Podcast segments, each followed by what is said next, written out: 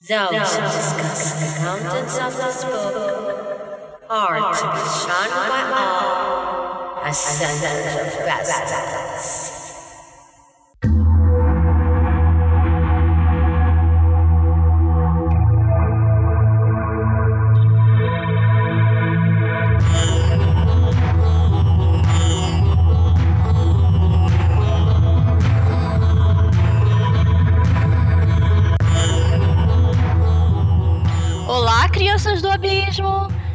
Começando mais um Foco de Pestilência. Eu sou Raquel e estou aqui com os meus companheiros de mesa. Opa, minhas companheiras de mesa, porque essa noite a gente tem uma mesa formada só por mulheres.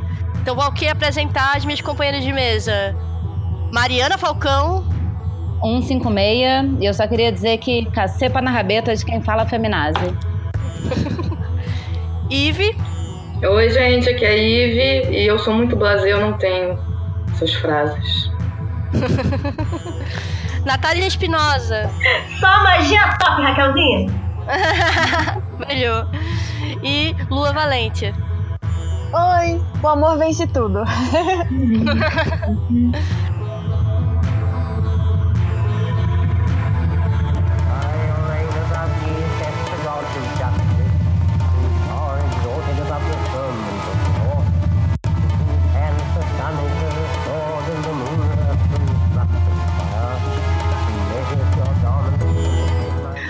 Foco de Pestilência é um oferecimento do CALEM, Colégio Adlux et Nox, uma moderna escola de ocultismo preocupada com a divulgação do iluminismo científico no século. XXI.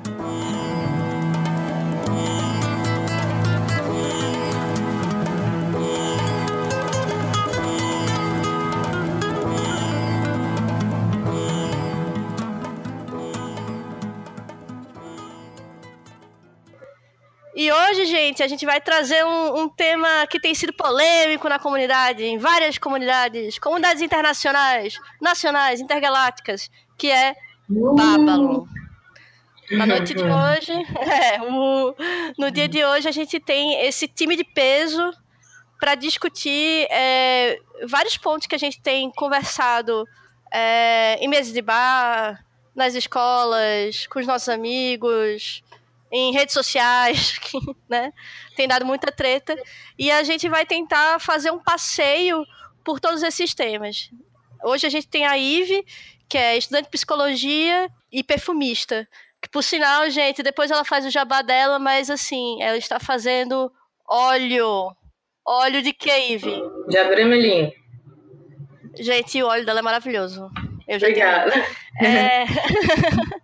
a gente tem a Natália, que é professora de, de tribal e ATS, é bióloga, ela está estudando psicanálise e também é estudante de Telemann. E para completar essa mesa gloriosa, ah, desculpa, eu te interrompi, Natália, fala. Não, só ia dar oi porque você falou de mim. E para completar essa mesa que para mim é só de mulherão da porra, a gente tem a Lua Valente, que é escritora, estrategista digital das redes sociais da Penumbra e causeira. E agora, também para finalizar, a minha egrégora, belíssima, Mariana Falcão, que também é estudante de, de Telemann, mas se identifica como causeira, né, meu bem? É essa mistura aí que tá acontecendo. Estamos no- em busca do novo Eon esperando que Babylon guie a gente. E designer também e dançarina tribal. Então, para começar a treta, eu pergunto para vocês, mesa incrível, é, vamos tentar conceituar for dummies, porque muitos amigos meus que são fora desse meio, eles têm perguntado o que porra é essa que você tá falando e ninguém entende porra nenhuma. É, o que é Babylon? Qual é esse conceito? O que, é que a gente tanto tá discutindo? Quer começar, Ive? Pode ser, pode ser. Bom, primeiramente, Babylon, não como Babylon, mas sim como Babylon, né? Foi mencionada primeiramente no, no Apocalipse, né, de João Batista. É, a visão dele vendo realmente uma mulher montada na besta, se embriagada do sangue de todos os santos e tudo mais, né? Posteriormente, em um segundo momento, Crowley sistematiza isso, localiza ela cabalisticamente, no caso em Bina, né? Apesar de que na tríade superna da Cabala, é, essa visão de que tudo está dividido, que é terror, que não é Ibina, é, é só pra gente entender mesmo na nossa mente dual, porque não teria isso, né? E Visão e a Voz também. É, o próprio Jack Parsons também, em teoria, ele construiu um, um, um, livro de Babylon, né? Falando que seria o suposto capítulo 4 do livro da lei. Obviamente isso não é oficial, né? É, mas era o que ele falava. Enfim, mas assim, que raios é Babylon afinal, né? É, bom, como todo arquétipo, como todo símbolo, é algo inesgotável. Né? Essa é a minha visão. É, por mais que dualisticamente falando, nós fôssemos visitar Bina e supostamente ver uma Babylon ali na cidade das pirâmides, né? Creio que nunca teríamos a mesma visão, né? Isso partindo de, um, de uma dicotomia, mas é, eu acredito fortemente de que é, esse tipo de sistematização, né, de, de como é que é conhecer uma característica, uma face, é muito complicado. Particularmente, esses sistemas cabalísticos é, não me ajudam muito, até porque eu tenho uma impressão de que essa visão extremamente organizada, linear, discriminativa, ela é boa para fazer correlação. Mas, por exemplo, tem algumas visões da Cabala de que cada sefirô uma é contida na outra, né? Além disso, também tem a questão de que tem uma lógica fractal. Cada sefirô tem uma árvore da vida dentro dela, que tem uma árvore da vida dentro dela, que tem uma árvore da vida dentro dela, né? Ou seja, o que eu estou querendo dizer aqui é que talvez mais do que um, um paradigma linear de olhar as coisas, talvez o mais interessante seja eleger que tipo de ponto de vista que a gente quer antes de analisar. No caso, uma deusa, né, que é o tema aqui, uma Babylon, né? Porque é, eu sinto a impressão que a gente tá, tem herdado em termos filosóficos, até hoje, um platonismo muito forte, muito cindido, tudo muito linear. Ou uma visão além de platônica, uma coisa extremamente positivista, né? Tipo, uma coisa atrás da outra, isso é isso aqui, isso é isso aqui, isso aqui, e muita dificuldade de, de correlacionar elas, né? Correlacionar elas de modo que a gente possa se tornar mais imanente e não tão ideológico. Então é nessa visão que eu sinto que Babel, é, é, enquanto deusa, acho que é mais eficiente a gente procurar ela mais perto da gente, né? Se isso a tornaria uma, uma mulher escarlate, por consequência, né, já que a gente está falando então de, de, uma deusa imanente, então é uma deusa encarnada, é a própria mulher escarlate, por que não? Né? Por que não uma, uma um, um, um, viés da mulher da, da, de Babel em Malkuth, enquanto uma mulher escarlate? Claro, não é só a taça, não é só a receptividade completa, né? Mas é uma, uma oitava, né? Então acho que é mais ou menos por aí, assim. Muito complicado. Eu acho que cada um tem que achar, uh, entender, assim, se individualizar e procurar a deusa ao seu próprio modo, sabe? Em vez de, de ficar tão preso, assim, no tati-bitate, do que se lê, do que se vê. Eu acho que isso só distancia a gente, platonicamente, sabe? Sei, mas assim, só pra gente é, levantar as coisas que você disse. A Babylon é uma divindade, então ela é uma deusa, mas também é um arquétipo, porque ela traz vários significados dentro Sim. dela, certo? Sim. E, e, isso foi criado, é, tá sendo, essa ideia está sendo criada desde a Bíblia, é uma coisa assim, Apocalipse, é, tá dentro do Apocalipse de João. Sim. Depois isso foi, de, de certa forma, sistematizado e trazido pra gente com, com Crowley nesse, nesse grande achatamento, né? Porque Sim. ele junta com muita coisa. Junta então, com muita pode... coisa, é. Inclusive, Babylon, ele mudou o termo, né? Babylon é Baba Al-On, que é, significa literalmente portal do Deus Sol. Né? Ele também mudou a palavra, mas a visão que ele teve de Babylon é muito semelhante à que São João Batista teve, por exemplo. Né? Então, assim, será que eles acessaram um inconsciente coletivo em comum? Né? O inconsciente coletivo, aquele mundo dos arquétipos? Né? É uma hipótese também. Eu só queria aproveitar a deixa da Ive até né, de falar sobre isso, o quanto que a gente está restrito teoricamente e o quanto que a gente pode discutir sobre, para reforçar uma parte que inclusive está no Liber né, 49, 49 do Parsons, que diz, sim, sou eu mesmo, Babylon, e eu serei livre. E tipo, é isso, gente, eu serei livre, sabe? Então, toda vez que a gente também tenta sistematizar nessa caixinha fechada de, de de um arquétipo que na verdade cai muito pelo estereótipo, né? Ele sai do arquétipo para cair no estereótipo, não dá certo. É, eu tenho algumas coisas assim que eu consegui pescar na fala da Ive que eu achei fantástica. Fiquei muito feliz assim de ouvir isso, porque primeiro que é a, a questão do tal do, dos arquétipos, né, que já estão aí, que seriam o inconsciente coletivo e a ideia de que Babylon, na verdade, apareceu até, assim, antes da Bíblia, a gente já tinha referências a esse tipo de figura feminina, né? Concordo. é, a gente tem isso em várias outras, em, em várias culturas, é, tanto anteriores quanto posteriores à Bíblia, mas que não eram de origem abrâmica, né? Sim, não com esse nome, né? É, não com esse nome. Por exemplo, nós temos a Sharon, a Inanna, né? Sim por acaso, ela era uma, uma deusa é, também que se manifestava muito através do sexo, né, da sexualidade, com sua própria vulva, e ela tinha triângulos escarlates, né, vermelhos, uhum. que é uma o que chama isso, tem a ver com a menstruação também. Então essa, essa dualidade da mulher, né, que é a mulher que, que sangra, que é a mulher que tem desejo sexual, que é a mulher que que traz a, a, vida ao mundo, né, como ela é vista, eu acho que ela é um arquétipo muito forte. Eu acho que ele está aqui. Né? Ela não é só uma deusa, ela está aqui com a uhum. gente. Então, eu acho que é, isso que é interessante da gente pensar que a mulher escarlate, ela é algo muito real, né? E é, uma, e é algo assustador também. E ela falou também dessa da dualidade, né, de Hoffman combina e a gente também pode pensar no Crowley falando dele mesmo como a besta e a mulher escarlate como sendo como se fosse uma contraparte dele, ou a Babylon como irmã, né, do, da, da besta mesmo. É isso, né? Tem uma coisa dessa, que a, que a Babylon é irmã da besta, não tem isso?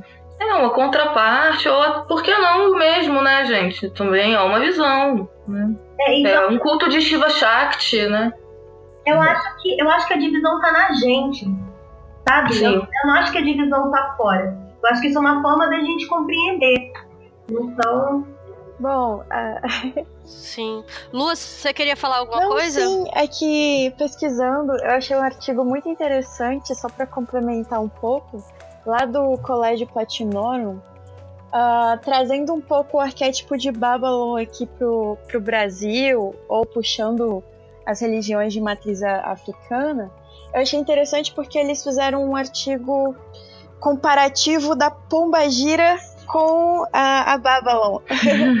e, eu já vi isso. Eu achei, eu achei excelente esse artigo porque traz um pouco uh, ah, para nossa realidade e também porque ele parte do pressuposto de que Babylon tem a ver com o desejo, uh, com esse conceito de, de desejo Uh, e também com o conceito de virgindade, não uh, o que a gente conhece uh, de, da, da mulher virgem, né?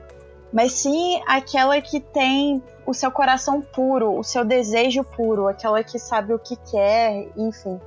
E eu achei muito interessante trazer o conceito de, de pomba gira para isso. Eu tô achando super legal as, as palavras-chave que vocês falaram, justamente porque quando fui fazer minha pesquisinha também, é, eu, eu tirei um parágrafo para justamente anotar quais palavras-chave surgiam, porque eu achei interessante ver como que as pessoas significavam aquilo. E vieram como tags, digamos assim, né, nas palavras, tipo, mulher escarlate, grande mãe, mãe das abominações, impulso sexual feminino, mulher libertária, mãe terra, grande oceano do inconsciente, prostituta sagrada, Nossa Senhora e Shakti. Então você imagina misturar numa parada só Shakti, Nossa Senhora, libertária, prostituta, grande mãe terra, né?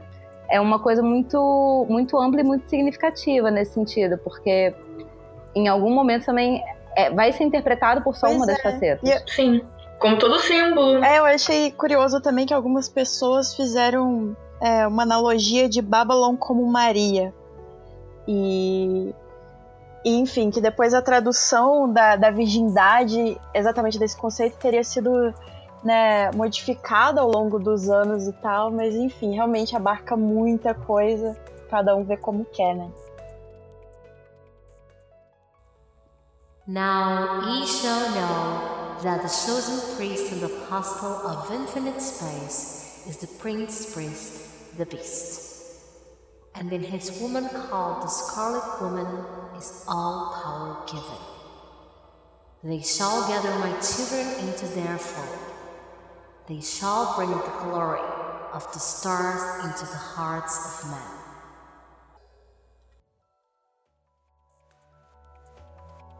E aí a gente volta àquela primeira fala da Eve, né?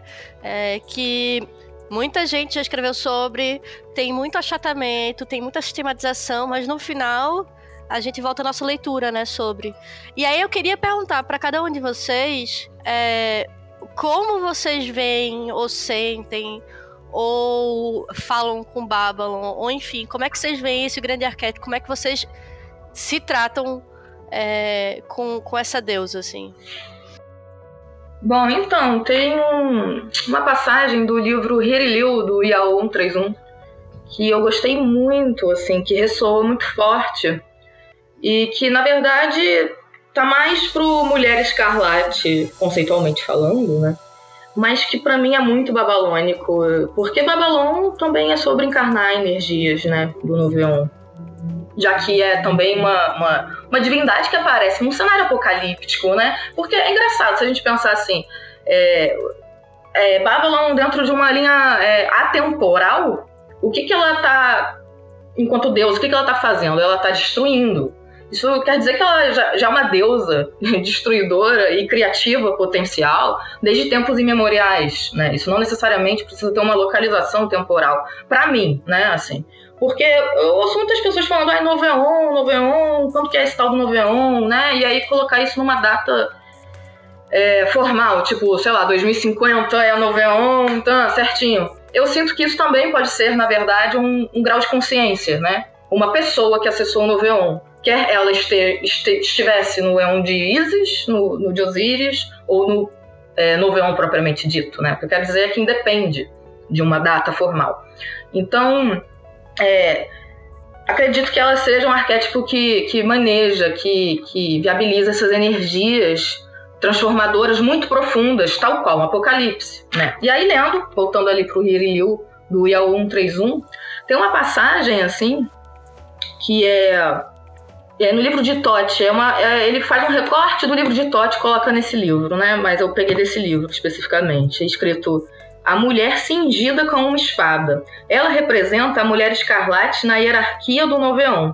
Essa mulher representa Vênus como ela agora é nesse Noveon.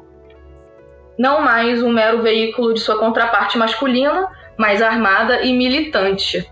Então, para mim é muito isso, cara. É, é, é, sobre, é sobre querer explorar um território muito novo e, e realmente conseguir manejar essas energias que são tão quitônicas, tão poderosas, sabe?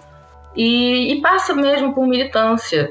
E aí entra, a gente entra naquela velha questão de Babylon, tipo, ah, não, mas Babylon é acima do abismo, ela é deusa. A Deus está lá e nós estamos aqui, né? A deusa, aquela taça que a tudo acolhe, que a tudo, enfim. É... E como é que é isso aqui, né, na vida real, no mundo real? Como que é Babylon, assim, para mim, encarnada, né? para mim é justamente essa mulher que ele fala aqui, né, é cingida com a espada. E não mais um mero veículo, não mais uma mera contraparte masculina. Aliás, uma contraparte feminina de um masculino, né? Mas algo até mesmo que sai dessa polarização do feminino e masculino. Parece que é algo que está um pouco transcendendo talvez essa própria dualidade feminino-masculino, entende? Lindo. Achei lindo.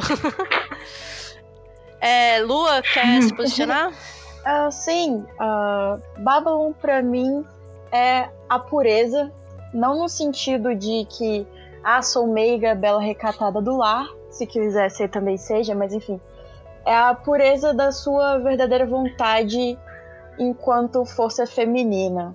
Então, é aquele estado em que você realmente compreende quem você é, quais são as suas potencialidades, uh, enfim, como você vai navegar neste, neste universo, assim.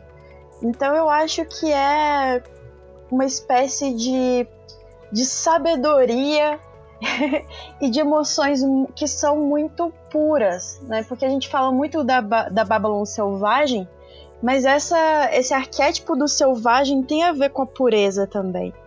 Porque o que é puro, o que é selvagem, é o que não foi civilizado, né? não foi educado a seguir de, de certas maneiras uh, ah, para uma certa cultura específica.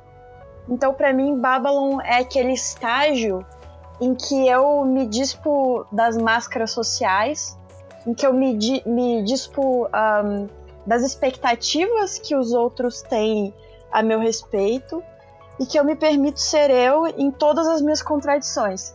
Então, é um momento muito poderoso, realmente, uh, que tem que ser feito uh, num lugar seguro, dentro de um ritual, porque no dia a dia, atingir, alcançar esse, esse estado de consciência, esse estado uh, babalônico, Uh, é, muito, é muito complicado, né? Porque tem uma série de questões. Não que seja impossível e tal, mas eu acho que é isso: é caminhar para fora da civilização, da mulher civilizada e, e entender melhor esse, esses impulsos primordiais e puros uh, que cada uma de nós tem eu tô aqui batendo um pouco de palmas, mas é muita palma para você, Lua. Nossa, que lindo. Que lindo.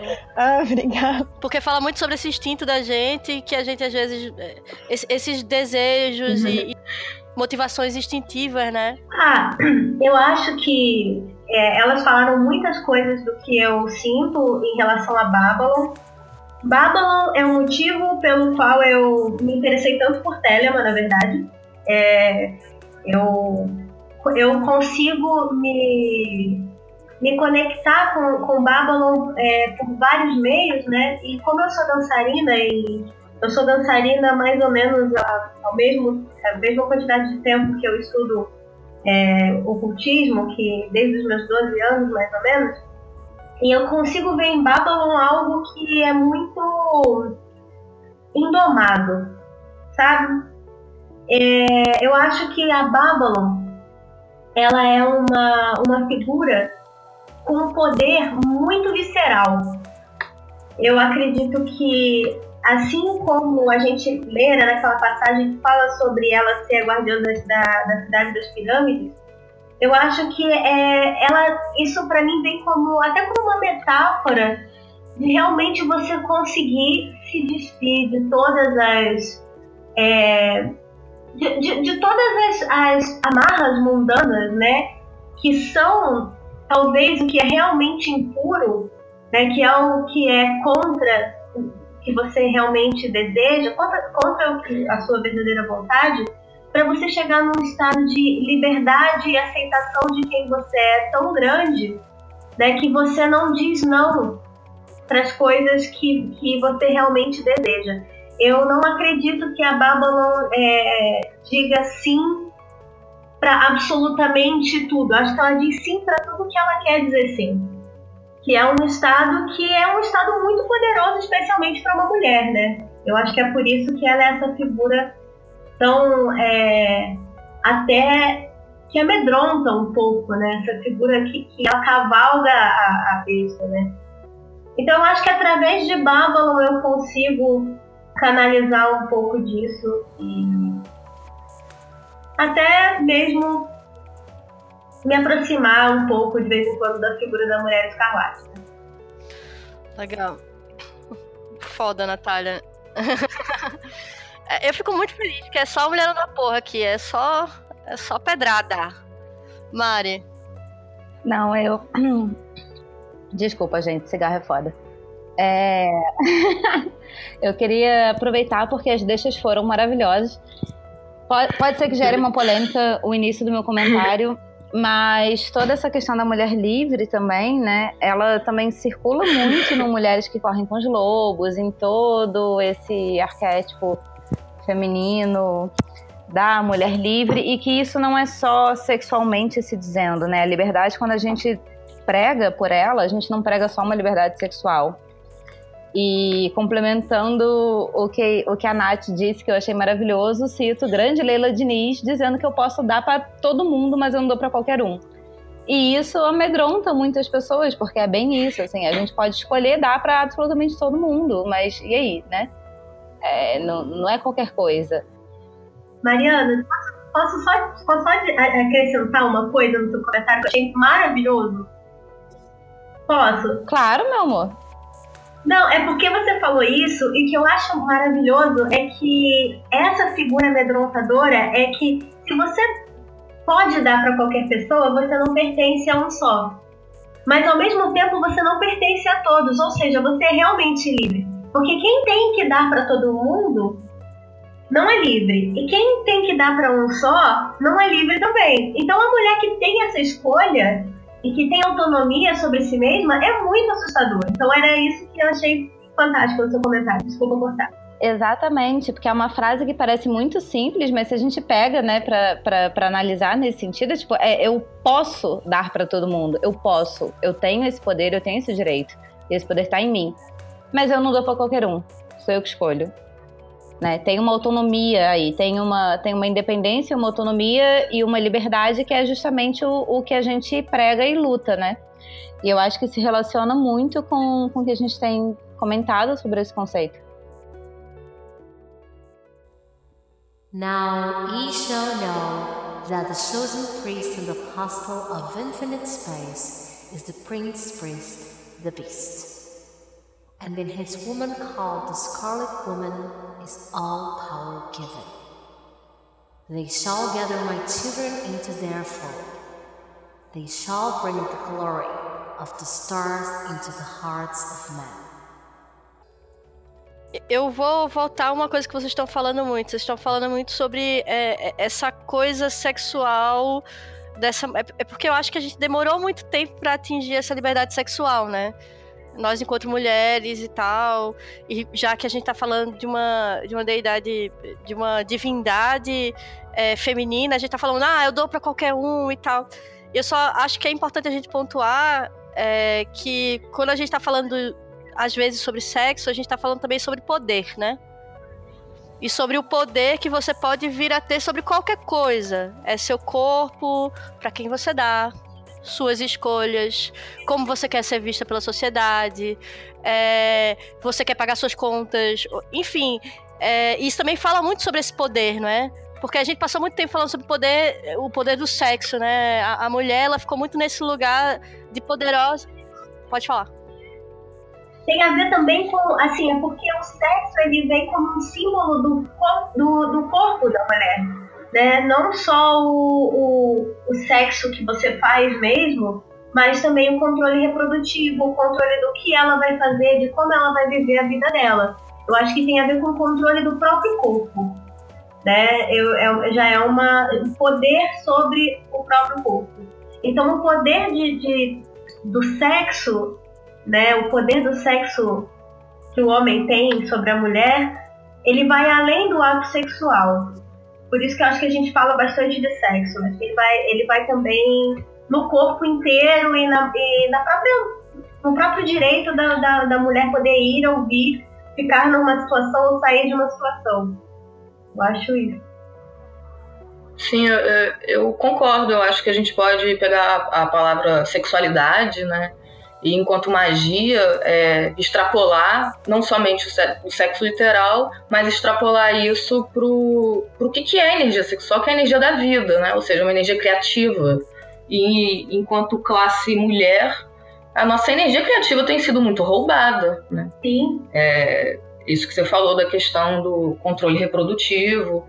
Então, é um controle reprodutivo para o pater-famílias, para o patriarca e para uma sociedade capitalista, né? Porque mulheres reproduzindo é muito importante. Se você tem mulheres é, tendo filhos, você tem uma mão de obra é, garantida, né? Então tem um plano patriarcal em tudo isso e numa sociedade patriarcal realmente a energia de criatividade que perpassa pela própria sexualidade, ela fica bloqueada, né? É, e você tem os filhos garantidos também, né? Então aquilo que o homem acumulou fica ali na família. Então a mulher é uma forma de perpetuar a riqueza do, daquele homem. Né? Sim, e um proletário, né? É, é, é ela que viabiliza um núcleo é, familiar e econômico ali, porque o homem ele vai para fora de casa e, e, tem que ter um núcleo que cuide, né? Que é a mulher que faz. Eu queria acrescentar é, aí essa questão também de a liberdade da mulher assusta, especialmente antes em que não, não, se, não existia, né, como você saber de jeito algum se o filho era seu, né? é, ter certeza. Hoje em dia, não. Hoje em dia, nós já temos exames de DNA e tal, mas ter, ter certeza que, que, enfim, que a sua cria, que a sua família era de fato sua, né? Porque o homem ele via como propriedade. Então, nem, nem sequer a propriedade uh, que a mulher tinha era dela. Né? Inclusive, isso é uma realidade ainda hoje em muitos países. Tem mulheres que elas não têm direito à herança, não têm direito e aqui eu nem estou discutindo se herança é algo ruim ou bom, mas não tem direito à propriedade, não tem direito a nada. Então a gente fala no capitalismo, mas o capitalismo masculino, inclusive, né? Então... Até antes do, do, capitalismo, né? Já na época dos, dos caçadores e coletores. Saiu o caçador-coletor, começaram a fazer agricultura, começou a entrar um pouco esse paradigma da, da propriedade privada, então começou a ser muito importante saber de quem era o filho, né?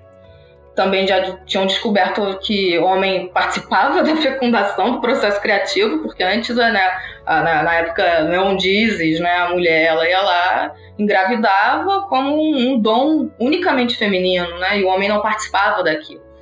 Mas isso é o que dizem, eu também tenho minhas dúvidas se isso também não é uma leitura muito patriarcal, sabe, de, de, de um passado, né. Por exemplo, uma, a Vênus de Tantan, vocês conhecem?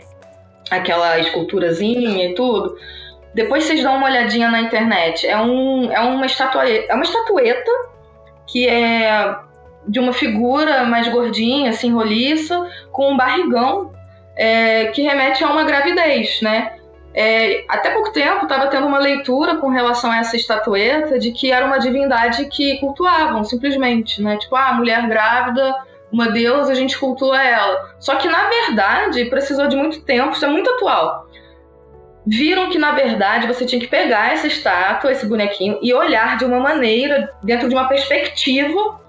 É, é estranho, porque eu não sei como que eu vou conseguir passar isso, porque é, é em áudio, né?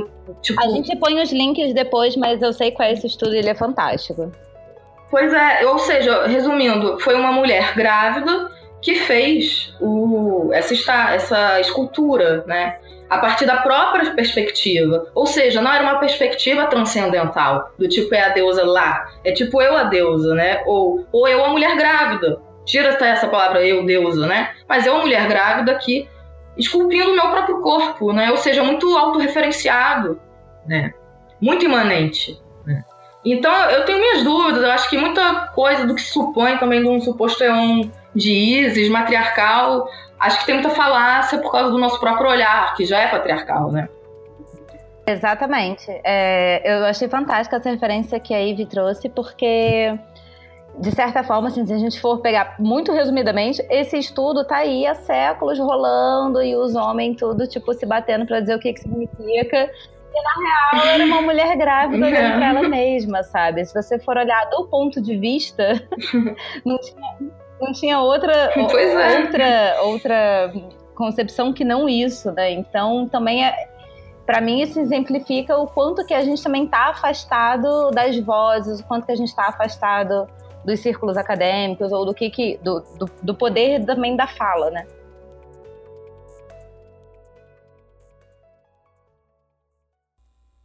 Now ye shall know that the chosen priest and apostle of infinite space is the prince priest, the beast.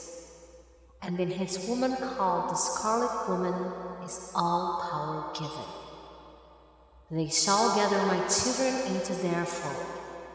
They shall bring the glory of the stars into the hearts of men.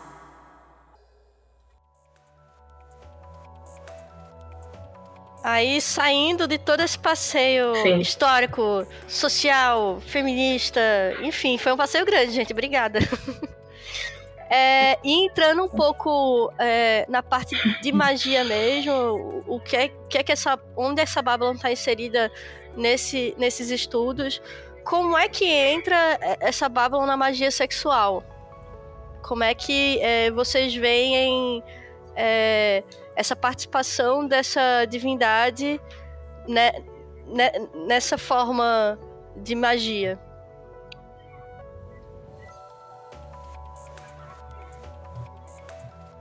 Olha, é, para mim, assim, eu, eu sinto que Babylon ela é um estado de consciência. Um estado de consciência propício para você é, construir é, qualquer coisa. Seja fazendo o sexo ou não. Porque é um, é um pressuposto, você tem que estar no estado de consciência, né? E, e Babylon talvez poderia ser algo parametrizado com tipo assim, é, no olho do furacão que tem a paz, que existe a calma, né? Ela tá montada no caos, ela tá montada numa besta ferozíssima e ela tá em meditação e gozo. E é a partir disso que eles criam luz, né? Como tem na carta do tarô. Então é a partir disso que vem uma energia criativa. Então, com tudo que a gente vai fazer na vida, eu acho que esse estado de consciência é necessário. Se quiser fazer uma operação literal, mágica mesmo, é, sexualmente falando, ok, né? Eu acho que indifere. É, é yoga, você se une, você se une ao universo, você se une. Aqui, eu tô falando aqui agora com vocês, estou unido a vocês, né? Criando com vocês. Isso também é energia sexual, né? É... Então, como é que foi a sua pergunta mesmo, Raquel? Só para eu pegar o gap? Que eu vou me alongando. Eu falei que eu sou prolixa, né? Não, eu acho que então a gente pode falar, é, fazer um, um, dar dois passos para trás e falar o que é que é magia sexual, o que é que representa, eu acho que você já tocou em alguns pontos que é sobre essa coisa de criação. E depois a gente entrar qual é, é como a gente pode colocar a Babylon dentro de, de, desse tipo de visão ou desse tipo de prática, né? Bom, é, eu concordo plenamente com a Ivy. Eu acho que é um estado de consciência. Falando sobre magia prática uh, dentro da perspectiva da magia do caos, eu acho que é um estado alterado de consciência específico, que tem a ver com, aquele, com aquele primeiro conceito que eu falei de pureza. Uh, dentro da magia sexual especificamente, uh, eu gosto muito de trabalhar certas sensações um pouco é, diferenciadas, né? Então, assim, por exemplo, se a gente pegar até a magia do caos, pegar o, o treino básico uh, do Liber no Psiconauta, que é o Liber MMM. Então você tem lá a questão da imobilidade. Como é que eu vou trabalhar a imobilidade da perspectiva de Babylon e da perspectiva da magia sexual? Simples, uh, com Shibari, que é uma técnica japonesa em que você amarra os corpos e você suspende. Temos amigas femininas praticantes de Shibari, depois a gente convida elas. Ah, sim, sim, sim. Então é uma prática que você amarra os corpos, depois você suspende esses corpos. E é uma prática que tem um prazer enorme, uma sensibilidade enorme, que tem a ver com, com mobilidade. Você fica. não tem como é, se mexer. E que uma vez que você atinge esse estado uh, de gnose é, de Babylon, né? Você tem ali, você pode ser tanto a pessoa que está imóvel quanto aquela que mobilizou. Então depende da sua perspectiva. E por aí vai. Uh, eu acho que a questão da Babylon tem a ver com, com a pureza maior do sexo.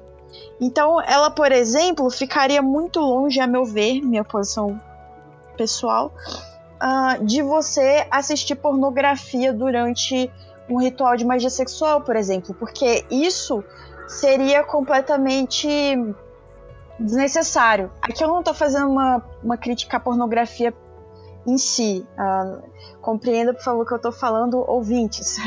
o que eu estou dizendo é que tem muita gente que às vezes acha que fazer magia sexual é assistir um pornô, bater uma punheta olhando para um sigilo. Então, se você é uma mulher e você quer alcançar o estado de Babylon, uh, o estímulo pornográfico é, é desnecessário porque só o estado alterado de consciência nesse vibrando nesse aspecto uh, já é muito mais do que o suficiente. Eu acho que quando você atinge esse estado de consciência, você já está em estado de gozo, não necessariamente aquele gozo sexual que dura segundos, mas um gozo muito maior e que perdura muito mais tempo. Então, é por isso que eu faço pessoalmente uma, uma comparação uh, do, de Babylon uh, com determinadas práticas que têm a ver uh, com você perceber os seus limites, assim. Então, não, não apenas o velho papai e mamãe, não que isso seja ruim, não estou aqui julgando. Mas, enfim, qualquer prática que realmente teste seus limites, que realmente te traga novas sensações, não necessariamente sexuais. Por exemplo, no caso do Shibari, uh, é sim uma emoção extremamente sexual, mas não necessariamente você tem que ter. Um, nossa, agora me fugiu a palavra em português penetração. Você não tem que ter a penetração. Mas pode acontecer. E você cria através daí. O Shibari em si mesmo é uma arte, por exemplo. Uh, mas você pode criar através dessa emoção e, e direcionar essa emoção, seu sentimento para algo mágico, né? Para uma criança mágica. Essa é a minha opinião. É, eu. A Lua falou uma coisa que eu achei interessante, é porque ela falou que o gozo ele se, se faz nesse estado de, de, de nesse estado de meditação, digamos assim, né? Eu acredito que é muito. O contrário acontece muito também, né? Na minha opinião, na magia sexual, a gente, a, a nossa, o nosso instrumento mágico, né? Ele vai ser o corpo, na minha opinião, né? E, das outras pessoas, da outra pessoa com quem se você estiver fazendo a magia sexual com alguém, vai ser, enfim, vai ser o corpo da outra pessoa. Mas eu acredito que no caso de canalizar Babylon para magia sexual, eu acredito que vem muito, muito, muito essa, essa ideia da liberdade mesmo e de você buscar algo livre de qualquer é, qualquer controle que não seja aquele dedicado àquela ação. Né? Então, é, é para mim, tem muito a ver com entrega. Eu acho que, que tem muito a ver com entrega e de deixar acontecer. Eu acho que no gozo, no êxtase, a gente atinge esse estado meditativo de ser a, a calmaria no, no olho do furacão, né? Eu acho que a criatividade vai nascer daí. Então é, é a forma como eu vejo o Babylon dentro da, da minha prática né, de, de magia sexual. Eu acho que a Lua falou coisas muito interessantes em relação ao Shibari, por exemplo, e outras práticas de testar limites, porque eu acho que a entrega tem que ser muito grande, a confiança tem que ser muito grande, você está trabalhando com outra pessoa, outras pessoas. E eu acho que quanto mais a gente se deixa levar, mais as coisas acontecem instintivamente. Eu acho que essa é a arte, além da ciência, da mágica né? Porque a ciência seria a ciência da magia sexual é aquilo que a gente já sabe, né? Mas a arte é o que vem daí, é o que vem instintivamente a partir dessa entrega. Eu acho que a Babylon ela canaliza isso, ela, ela traz isso, essa entrega, esse, essa pureza né, de, de intenção, essa pureza de, de vontade. Eu acho que é isso. É, quando você fala de liberdade e dessa entrega, seria para ela fazer o que ela quiser ou sentisse vontade? É, eu sinto que, é pra, que ela faz o que o corpo dela manda, para ela atingir o gozo dela. Entendi. Mari, você quer falar? Eu tô achando muito interessante a palavra entrega, tá sendo bem mencionada aqui, porque é, alguns textos que eu tenho lido ultimamente e Breno, te amo, irmão, amigo, por ter me apresentado às, aos rabanetes que me levaram até eles. Mas da corrente 156, justamente, né, falando da, de uma corrente de, de Babylon, né, dentro da, da prática mágica, que fala muito de que Babylon é essa deusa que parece destruidora, parece é, o, o, aspecto maléfico de fora, mas que na verdade ela só pede entrega, né? Ela pede que você tenha uma devoção altamente pura e que uma devoção que seja só meia devoção não, não vai servir nesse caso. Então eu tô achando muito legal a palavra da entrega porque ela, é, ela pode ir tanto pelo aspecto sexual, que a gente né, pode botar aqui pela mulher escarlate, mas também ela vai pela entrega da deusa, ela vai pela entrega do, do que é esse símbolo muito maior do que Que é o que a gente está tentando apresentar aqui, na verdade, né? Seria entrega, então, a, a essa verdadeira vontade, a esse desejo mais profundo, ou, ou, alguma coisa do tipo, porque a gente fala muito sobre. A gente falou muito sobre a ah, entrega no momento do gozo, mas também a gente é, relacionou a Babylon também a, a, a uma busca por, por coisas que são muito profundas e muito puras, sentimentos muito instintivos. Pois é, Raquel, você tocou num ponto que eu fico pensando muito, assim. É... Que é isso, né? Porque, assim, como é que a gente está partindo realmente de um pressuposto que a gente está seguindo a nossa verdadeira vontade, né? No início, é, as bruxas, os magos são um bando de remendo, um bando de vetores que tá uma coisa para um lado, pro outro, aquela coisa maluca, né? E aí esse, essa palavra aí da entrega, né? Eu não sei, mas eu tive assim um insight de quando fui pro Vipassana, eu passei um tempo lá, né? Vocês já ouviram falar, é um retiro de meditação que fica uns 10 dias e tal. E, enfim, foi, foi, foi punk, né? Foram 10 horas de meditação por dia. E o que, que, que, que eu pude observar, né? É, na meditação você tem que entrar num estado de consciência que não é nem de avidez nem de aversão. Resumo da ópera, né? Suas costas começam a doer pra caralho, sua perna começa a doer, você começa a. É, não tem aquele, aquele meme, né? É, ah, como que é o despertar espiritual? Como as pessoas pensam que é, como verdadeiramente é. Eu não estou enlouquecendo, eu não estou enlouquecendo. né? É tipo isso, assim. Foi, foi muito louco, né? E, assim, o que, que é, né? Sem avidez e sem aversão, né? Assim, eram os mínimos detalhes, assim, avidez por comida gostosa que tinha lá, aversão pela dor, piriri pororó. Mas num estado vazio, o que que acontece, né? O apocalipse acontecendo, que também é babalônico, né? Por exemplo, as dores começavam a sumir, né? É, os sankaras que eles chamam, que vão vai saindo do corpo, né? Você vai, vai queimando couraças e imprints energéticos do seu corpo só por estar mantendo o seu estado de atenção num ponto, uma zona neutra, que não é nem aversão e, e e nem, nem sem avidez e sem aversão, né? Tipo, eu quero muito isso ou não. Isso aqui eu não quero, não quero muito isso ou quero demais aquilo, né? E você realmente entra num estado de pureza, né? Isso não é uma sexualidade literal, né? Eu não tô falando de uma operação sexual, tô falando de um tipo de yoga, né? Mas é, o que eu quero dizer é como é interessante realmente você analisar todos esses aspectos que eles vão se interagindo de uma vez só. Porque tem alguma coisa ali que também está sendo destruída, também está sendo transformada, né? Um tipo de energia é, completamente mal trabalhado, completamente encroado, automático, um tipo completamente autônomo de estar no autômato de estar no mundo, né? Então, o que é a tal da verdadeira vontade, né? Se, se a gente só for seguindo impulsos vetores, a gente está na avidez. Ou em uma versão, né? Estamos nos guiando por reatividades. Então, qual é? É até uma pergunta que eu gostaria de fazer para vocês, assim, porque para mim é uma coisa que eu fico sambando muito, assim. Como separar o que realmente está é, tá sendo é, é, fruto de uma, uma verdadeira vontade, né? Porque, assim, eu tenho uma sensação, às vezes, de que é o próprio processo, na sua organicidade, às vezes, que vai editando as coisas. E, às vezes, por muito tempo, a gente vai ficar em algumas coisas automáticas mesmo, e tudo bem que seja assim.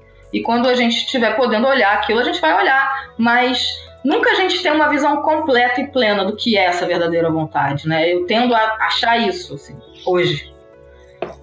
Eu até nem sei se eu tô, tô sendo muito fora do, do escopo aqui da conversa ou se eu tô falando muita merda. Mas a, a parte que você focou no, no Apocalipse, para mim, lembrou muito do tipo. A gente também tem essa mania de achar que o Apocalipse é uma coisa muito externa, que vem de fora, que destrói. É.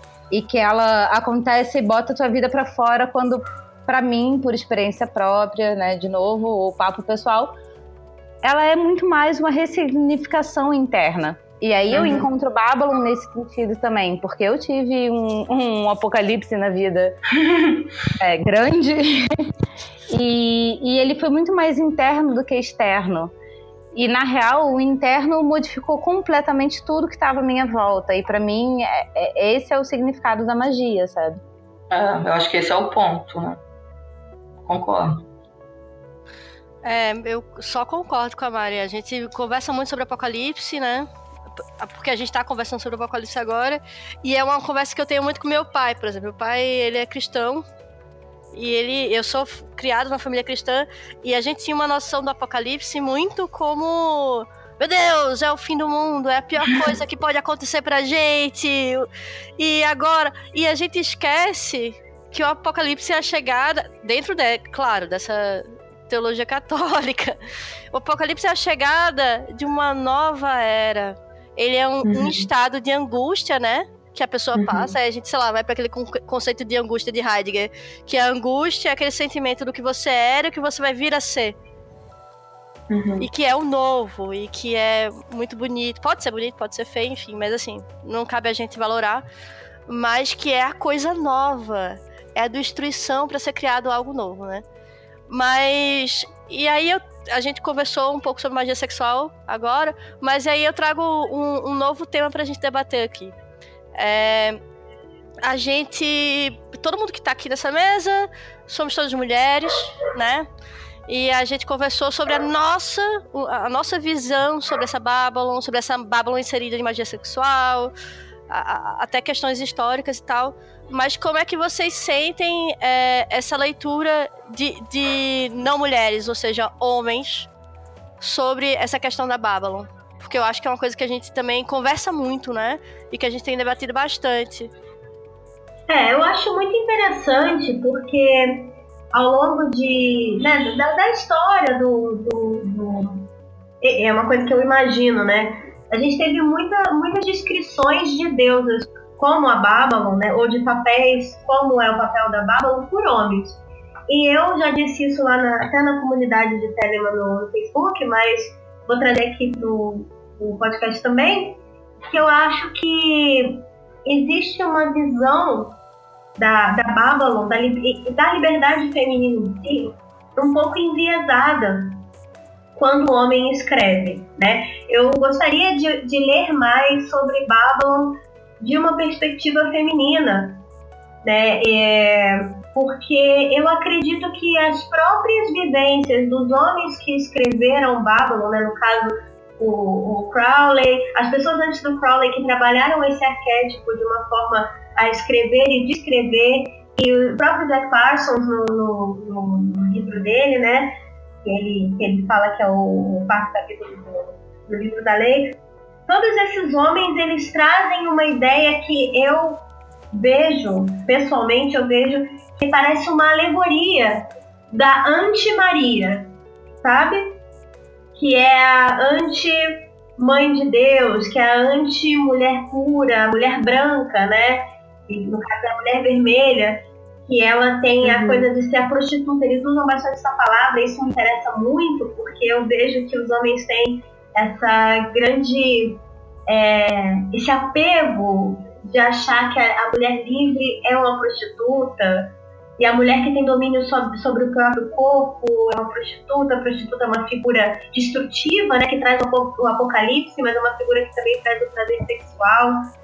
Então, é uma figura pagã, né? E eu acho que essa que a, a Babylon da Telemann está impregnada desses signos é, do imaginário masculino. Então eu gostaria, até acho legal esse programa porque eu estou ouvindo as visões de vocês, né? E apesar da gente estar numa sociedade machista que já nos empurra os signos masculinos como padrão, eu consigo ver pela, pela experiência de vocês e está sendo oh. muito rico. Eu gostei muito, concordo. Eu senti a mesma, os mesmos pontos que você colocou. Eu queria só voltar um uhum. pouco no conceito de apocalipse, né? Que na verdade significa revelação. Então, a corrente dentro da magia do, qual, do caos, uh, na qual eu mais me identifico, é a 108, e que trabalha muito também esse conceito de apocalipse. Eu acho uh, que, infelizmente, a maioria dos homens, nem são todos os homens, relaxem. Uh...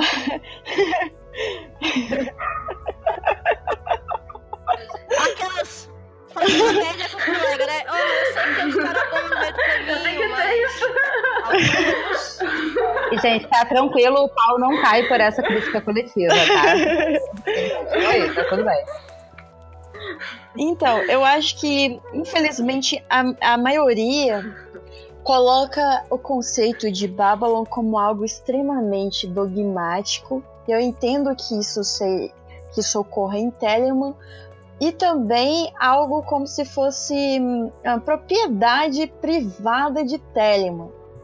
Ai, com certeza. Sendo que nem é um conceito que veio. Que, que assim, é um conceito que já existia e você pode debater se é do inconsciente coletivo, mas independentemente disso, uh, realmente há essa, essa questão de Babylon é minha, eu defino o que é Babylon e ninguém toca na minha Babylon. Nossa, a Teleon total, né? Total Teleon. Estão lá controlando. De qualquer jeito, eles acabam controlando, né? É incrível. Sim, tem um selinho, selinho de origem macho telêmico. É. A, a mulher livre é nossa, a mulher livre é nossa.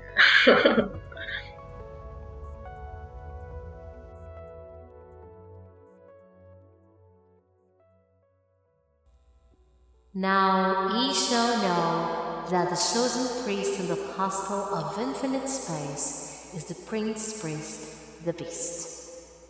And in his woman called the scarlet woman is all power given. They shall gather my children into their fold. They shall bring the glory of the stars into the hearts of men.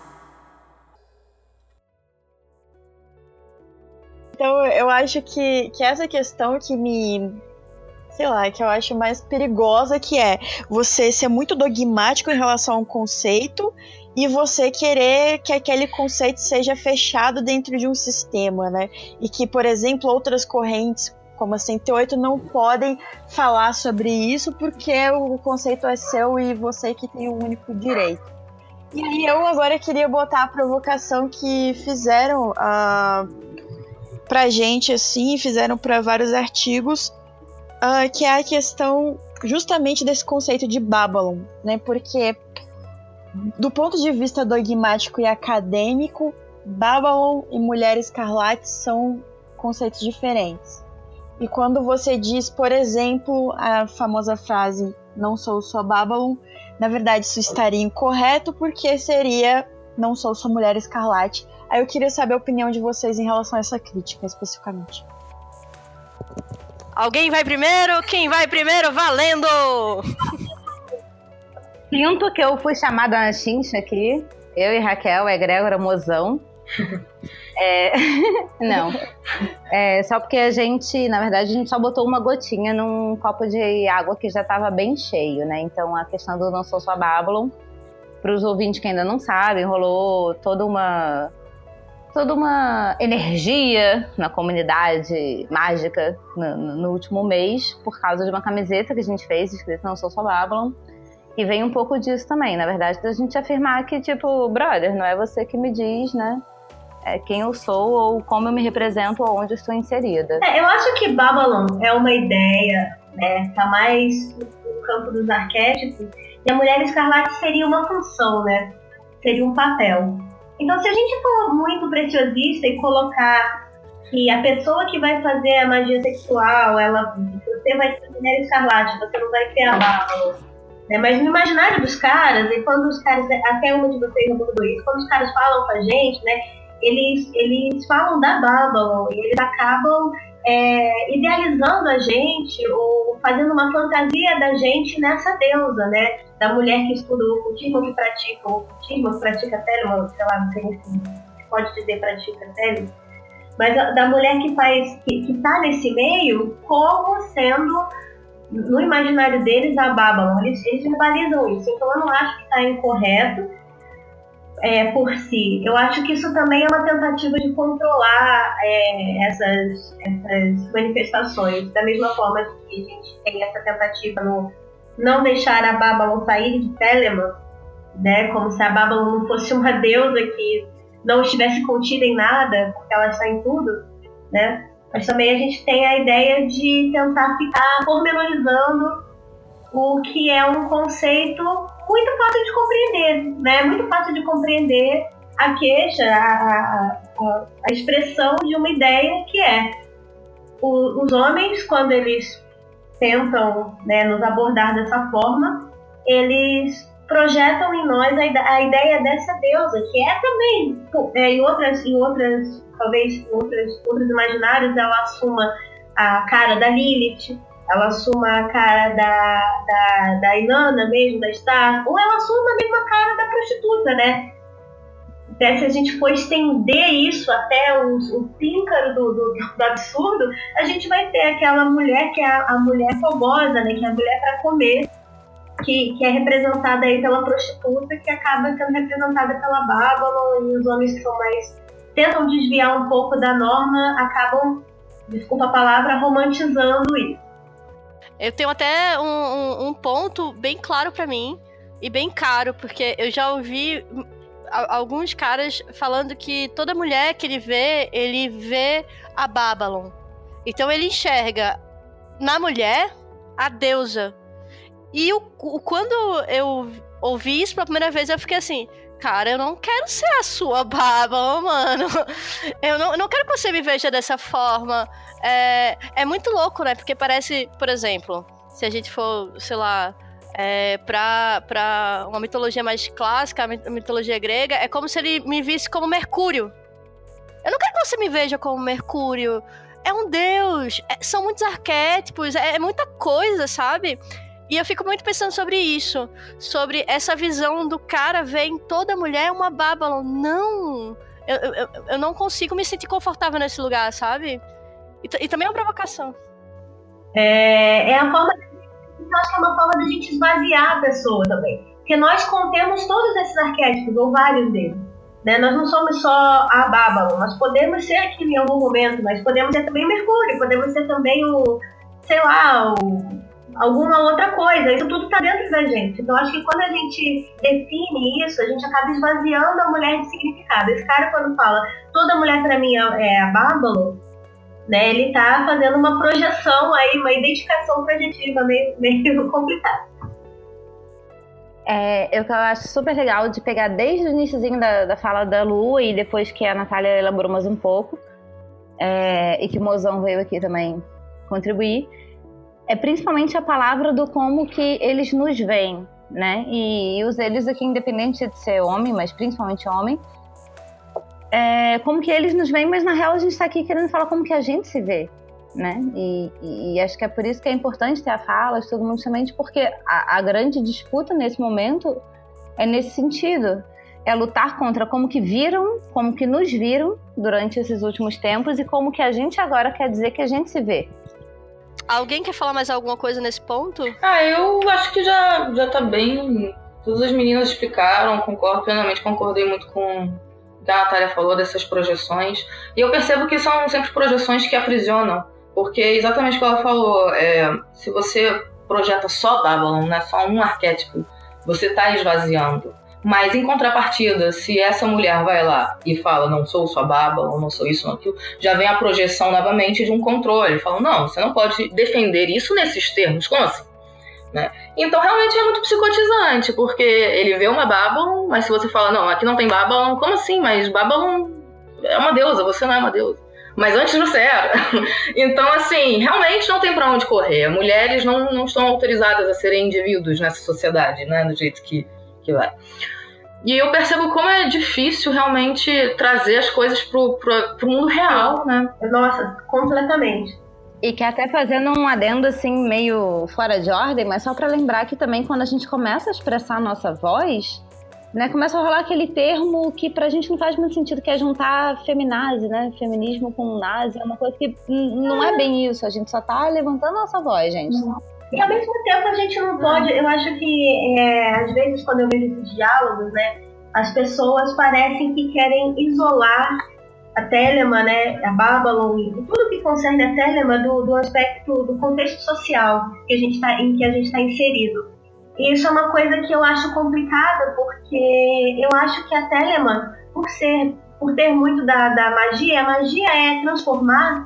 O que, que a gente quer transformar? Né? A gente está inserido numa sociedade. O que, que é um, um Nobel? O que, que é essa tomada de consciência? Para quê? É uma coisa puramente do campo das ideias ou é uma coisa que vai trazer a gente para um modo de vida aqui mesmo, mais próximo do que a gente deseja. Sim. Certo? Então é isso uma coisa que me, que me intriga quando a gente cai para esses assuntos.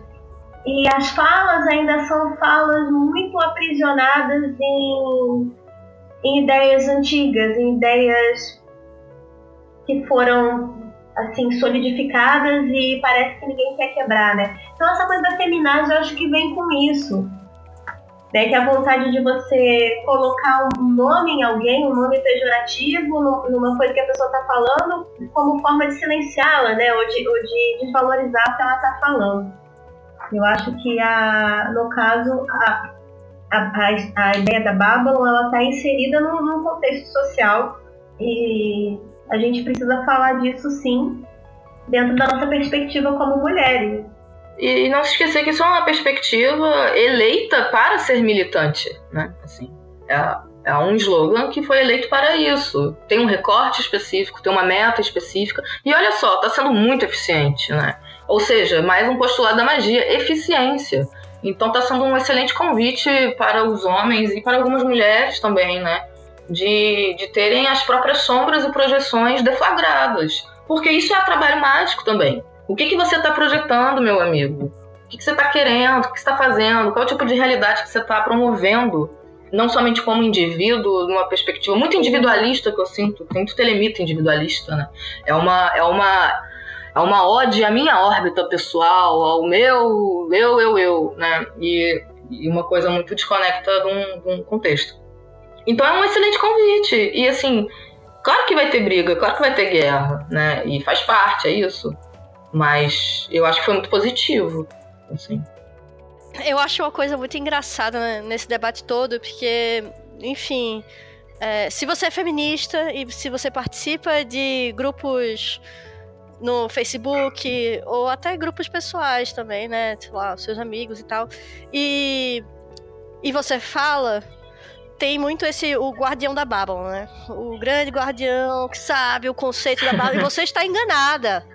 Você está completamente enganada. Você não entendeu Babylon. Babylon não entrou no seu coração. E aí eu só me lembro da frase: A mulher, todo poder é dado. E você está tolhendo o poder dessa mulher. Você está tolhendo também o, o poder de, de, conhecimento dessa mulher. Você está dizendo que ela está errada. Para mim é muito tem muitas incoerências para mim nesses discursos, sabe, gente? Desculpa o, o grande desabafo. Mas desabafo aí que tá lindo. Pode desabafar, mulher. Eu queria dizer que Raquel é uma telemiterege em culturas Desculpa, é que só sobre esse Not Babylon eu fiquei com na cabeça e não falei. Né? Não, não sou sua Babylon. Acho que o importante não é nem Babylon, acho que importante nessa frase é o sua, né? E isso foi uma coisa que a Caroline falou na. Justamente. Então a ideia é que eu não sou sua Babylon, eu não sou a sua mulher escarlate, eu não sou nada para você. Você não pode me aprisionar no seu na sua fantasia. Eu acho que tem mais a ver com isso do que com a Babylon em si. Eu acho que isso o pessoal não pescou, ou pescou e escolheu ignorar, né? Sei lá pescou, preferiu ignorar porque é, Cara, é incrível, assim, eu ainda não consegui encontrar a resposta, porque fica tão esvaziado de humanidade, né? É, para mim, soa, sinceramente, como um certo nível é, de alienação tão grande. Como tratar categoricamente tudo, tanta atividade, tão recortado, tão acadêmico. Caraca, tá tão difícil realmente ver a, o contexto em que isso está sendo mili né, militado mesmo. Não, não tá dando para perceber. Assim, é muito difícil, muito complicado. Eu fico, eu fico bem abalado, assim, fico meio mal. Também. Quando eu fico lendo as coisas, assim, realmente.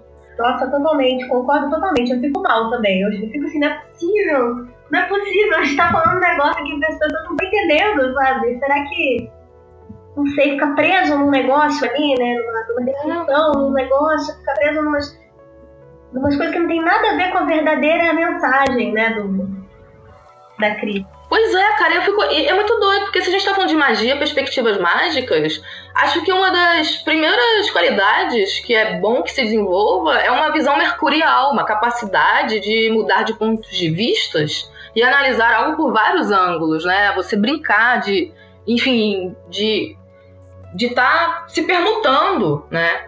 Sem, sem, sem atrelar tudo uma verdade absoluta. Porque nada em si é exatamente uma verdade absoluta, não precisa ser, sabe? Assim. É, então, esse exercício fictício mesmo. De, tipo, como é que é estar aqui olhando isso aqui? Isso aqui? Ah, tá, isso aqui. Bom, mas qual é o objetivo disso? Ah, tá, é isso. Então entendi, beleza. Simples assim, não tem que concordar, sabe? As coisas estão contextualizadas. Mas é um apego, né? Aquilo que a gente está falando de aversão e avidez, né? É uma necessidade de acreditar que algo tem que ser uma verdade absoluta. Por isso, esse aprisionamento em conceitos, né? Ou seja, em, em termos mágicos, eu acho que é muito, muitos anos-luz aí à frente para desenvolver. É, e eu acho que ainda é, tem um, um, outro ponto, né, que é até delicado, é não entender o contexto que está acontecendo e as coisas que estão surgindo, né? As mulheres estão falando. As mulheres estão falando que tá difícil, as mulheres estão falando de abuso, as mulheres estão escrevendo textos. Sei lá, tem aquele texto é, horrível mas também super importante do estupro da Babylon e desse papel que colocaram as mulheres dentro de, dessa coisa muito louca de magia sexual em que é um papel, entende? É... Então, cara, não, você não tá tratando a Babylon como a divindade mais poderosa, você tá tratando ela como sua escrava, uhum. sabe? Uhum. E, e, eu acho isso muito perigoso, porque aí você escraviza a mulher dentro de um papel, dentro de uma coisa específica e a deusa também.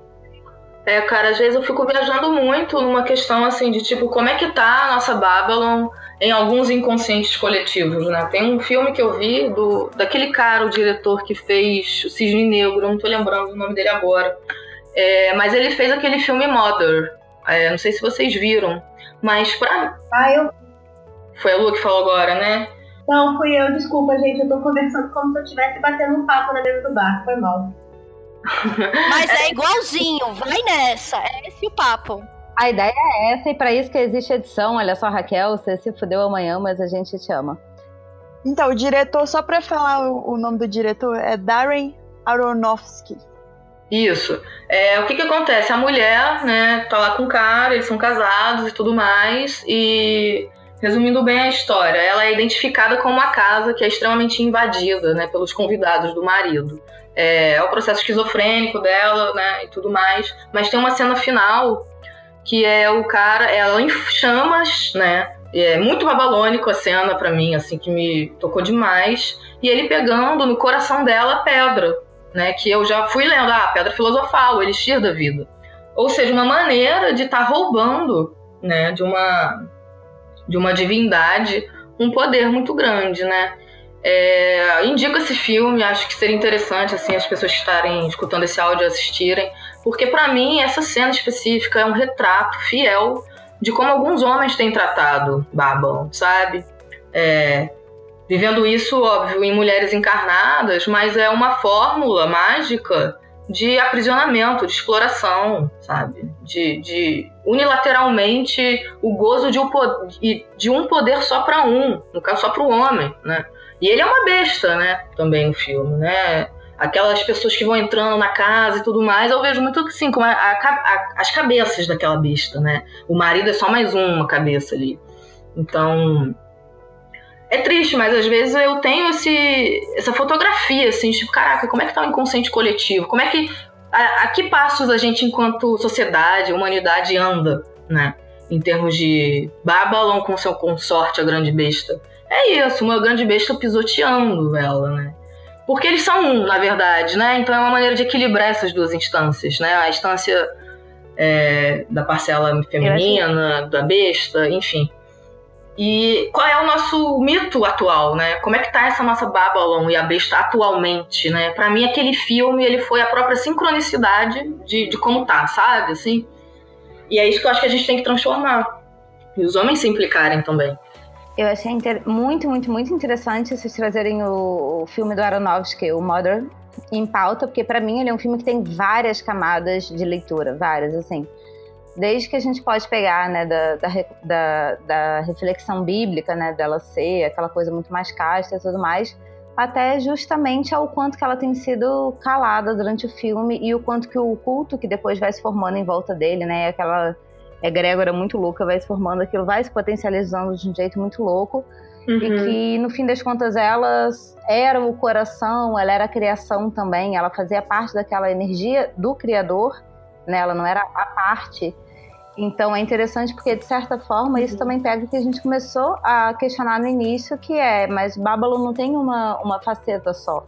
Né? Ela tem várias, ela tem várias dimensões e a gente não pode ser julgada ou estereotipada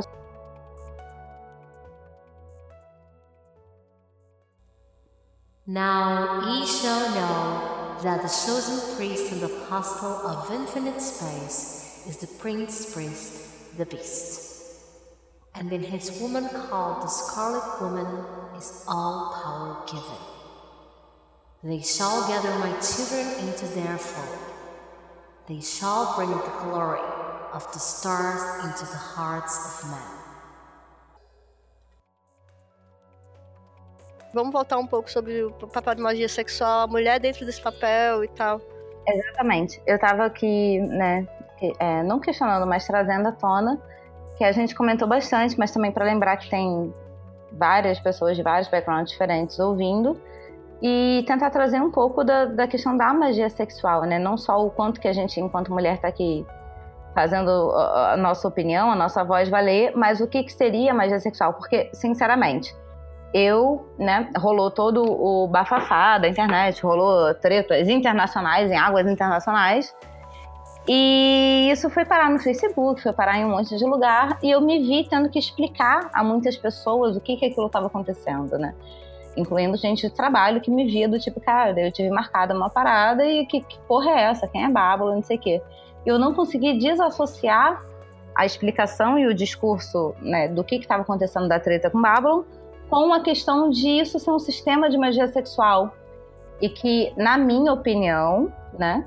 Na minha opinião, também por, por ser inserido num sistema de magia sexual, ele dá uma brecha também para que uma estrutura patriarcal já seja ainda mais danosa, mas que a gente se pergunte o quanto que isso é, é, de fato uma prática mágica, como que ela acontece de verdade, o que, que é o, o, o que, que é o que nesse limite, como que vocês atuam. Aliás, jogo essa bomba para vocês né? Como que vocês é, fazem ou é, conceituam a prática de magia sexual para vocês? Olha, eu não saberia dizer assim conceitualmente, mas uma coisa eu tenho certeza. Não se trata de. Se trata muito pouco de uma de um ato sexual, literal, entende? É, Telema tem muito. muito. bebeu muito do Tantra, né? E se você. É uma grande metáfora também, às vezes, né? Oi? Pra criação. É, às vezes, uma grande metáfora pra criação, né? É, só isso, gente. Tipo, pô, o Tantra, o, o Tantra original, ele não tem. quase não tem prática de sexo mesmo. Não tem, sabe? São práticas muito específicas de visualizações, de yoga, de técnica, né? Tátiva, por exemplo. Enfim, é muita coisa, mas assim, parece que na nossa cultura ocidental realmente tudo é cooptado de uma maneira a enfatizar demais uma hipersexualidade, uma hiper, sei lá, essas coisas de macho que mesmo que fica fazendo, sabe? De macho. se apropriar daquilo, se apropriar daquilo pros próprios interesses. Mas não é sobre isso, sabe? Ou só sobre isso, né? Eu acho que tem um exagero muito forte, assim, e acho que exploram muito a partir disso, geram muita curiosidade, mas eu acho que isso no final é até bom, porque é um meio hábil, né? Na cultura ocidental, às vezes você vai ter alguns anzóis específicos para atrair a pessoa para uma prática, né? É eficiente, mas assim, todo mundo que começa vai meio quebrando a cara, vendo que não é muito por aí, né? Faz parte. Eu só queria fazer um parênteses que Raquel vai se fuder pra editar amanhã, mas aqui é para vocês, que na hora que, ela, que você falou do tipo, que isso é coisa de macho, eu e Raquel, a gente subiu o braço assim, do tipo, ah! Oh, só isso que. Be benza deusa, benza Babylon, estamos aqui com essas mulheres maravilhosas. Rest my case. É, é. uh, eu concordo com a Ivy uh, em relação à magia sexual, acho que é uma questão de criação. Mas uh, na minha prática pessoal tem sim, uh, tem sim a magia sexual. Não necessariamente a penetração, porque eu acho que, que o sexo não é só penetração. Meninos, ouvintes. uh, o sexo, eu acho que o que a gente chama de preliminar já é sexo. Uh, o beijo já, o beijo, por exemplo, já é uma representação sexual. Uh, então, como eu disse anteriormente, eu dei só um exemplo do que poderia ser. Uh, a técnica de shibari, ela pode ou não ser uh, sexual no sentido de haver ou não penetração, como exemplo. Mas sim, eu acho interessante. Alguns autores eles vão falar que a magia sexual que envolve penetração, que envolve, enfim, o que a gente. O sexo completo é, deve ser feito com amor, né? Então, por exemplo, a gente tem o Ian Fries, do Mágica Visual, que vai falar isso, que ele vai criticar Crowley nesse aspecto, que ele vai falar, por exemplo, que o que o Crowley fazia com prostitutas era, na verdade, uma masturbação mal feita, não era magia sexual, e que ele argumenta que não é para fazer isso, porque se você tem alguém com você para fazer magia sexual com algum intuito mágico, a pessoa no mínimo tem que saber estar de acordo, ou seja, tem que ter um consentimento mágico do que vai ser feito. Então vamos supor uh, que você seja minha parceira no ato de magia sexual e aqui eu vou botar um ato lésbico de magia sexual porque é pouco falado. Fala-se muito magia sexual entre homens. Ah, aí eu faço uma pergunta, mas pode? Magia sexual entre mulheres pode, Lua? pode, não só pode, como deve, por favor, né? Du duas versões criadoras, criativas, vamos, vamos lá. Então vamos supor duas, é, duas mulheres no ato sexual. Seria uh, horrível da minha parte ter uma intenção X, por melhor que ela possa parecer, e não uh, pegar o consentimento dessa, dessa mulher, da minha parceira, do que a gente está fazendo.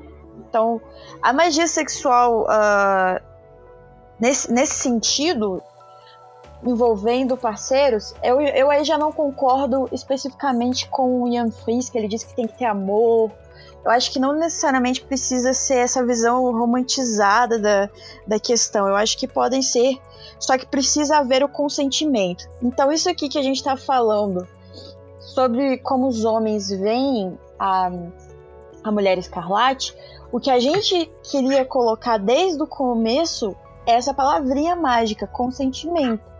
E o que eles estão tirando e negando quando começam a ridicularizar uh, a fala, ridicularizar a frase, a tentar colocar de uma maneira meio mecanicista, acadêmica, seja lá como for, eles estão, na verdade, não apenas tentando desvalorizar a nossa fala, mas também falando que o consentimento não é importante.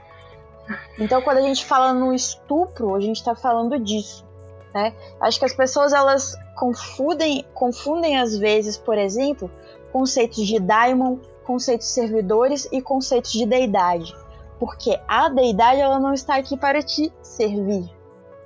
Então, para a deidade você precisa haver o consentimento. Então, se você dentro de um de um contexto mágico sexual entre duas mulheres, por exemplo, as duas têm que estar cientes do que está acontecendo no ritual. Esse é o primeiro ponto pessoas envolvidas têm que estar cientes. Aqui vai uma criticazinha aqui. Não adianta contratar um bando de prostitutas e tirar fotos dos rituais para colocar no seu website, porque isso não é magia, na minha opinião. Uh, a não ser que as prostitutas realmente saibam o que está acontecendo e realmente queiram participar daquilo ali. Mas se é só para você parecer que é realmente um mago telemita uh, e que você realmente tem relações sexuais com muitas mulheres, isso aí só prova o nosso ponto, né? Uh, as outras questões de, de magia sexual envolvendo uh, o ato sexual em si, eu acho que, uh, enfim, é, acontece de tudo e pode acontecer de tudo dentro do dentro da, do seu círculo, né, do seu círculo mágico. Eu não acho que isso seja uma questão moralista. Eu acho que cada um é livre, que a mulher é livre, que o homem é livre, que duas mulheres são livres uh, para se amarem. Eu acho que deve haver mais literatura sobre isso, porque tem pouca literatura e eu acho que a gente tem que se disponibilizar para comentar as nossas experiências, por exemplo, entre duas mulheres, mágica. É só para pontuar uma coisa, é, Lua. É, eu acho que é importante, dentro da tua fala, pontuar que é, dentro de, sei lá, rituais com dois homens, ou que seja com dois homens, a gente tem literatura. E, e, e, isso é encarado sim como ato mágico. E dentro de Telemann, duas mulheres não são encaradas como ato mágico. Essa fórmula não fecha. Entendeu? E eu acho que por isso que é tão importante a tua fala pontuando tanto sobre mulheres. Porque entre dois homens, a fórmula ainda fecha dentro da, dessa coisa de Telemann. Ivy, eu não sei se você tem a mesma leitura que eu, mas dentro de tudo que a gente está vendo, dessa leitura que a gente, dessa literatura que a gente vê, essa, essa conta não fecha com duas mulheres. Ah, eu acho isso completamente patético, é ridículo, sacou? Isso é uma, uma obsessão pelo falo, de ter que ter algo entrando, é uma visão biologicista, é, sabe, assim. É muito doido, porque quando a gente começa a conversar sobre isso, é, eu percebo, né, sobre essa questão de magia entre, enfim, sexos opostos, sexos iguais, e queer, e por aí vai, né? É, eu percebo que tem algumas correntes que ficam muito biologizantes, né? Outras é, mais etéreas, digamos assim, do tipo, não, o que importa é a energia que você está ali trabalhando, né? E eu sou mais por aí, entendeu? É, eu acho que fecha assim. Eu acho que tudo é intenção, consciência, gente. Concordo, totalmente. Eu, eu vejo por esse lado também. Eu acho que eu acho que você levar meio que ao pé da letra né? O, é, ter que ter o falo para ter criatividade, para ter para nascer algo, eu acho que é uma visão uhum. muito antiga também é uma visão assim que tem, tem muito a ver mesmo com essa, com essa tentativa de controle também.